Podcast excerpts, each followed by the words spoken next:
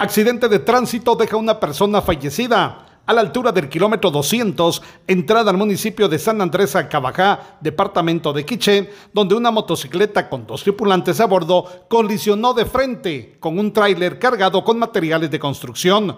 Bomberos municipales departamentales de la estación número 53 del referido municipio se movilizaron hasta el lugar, donde quedó una persona fallecida y la otra en estado delicado fue trasladada a la emergencia del Hospital Regional de Quiché.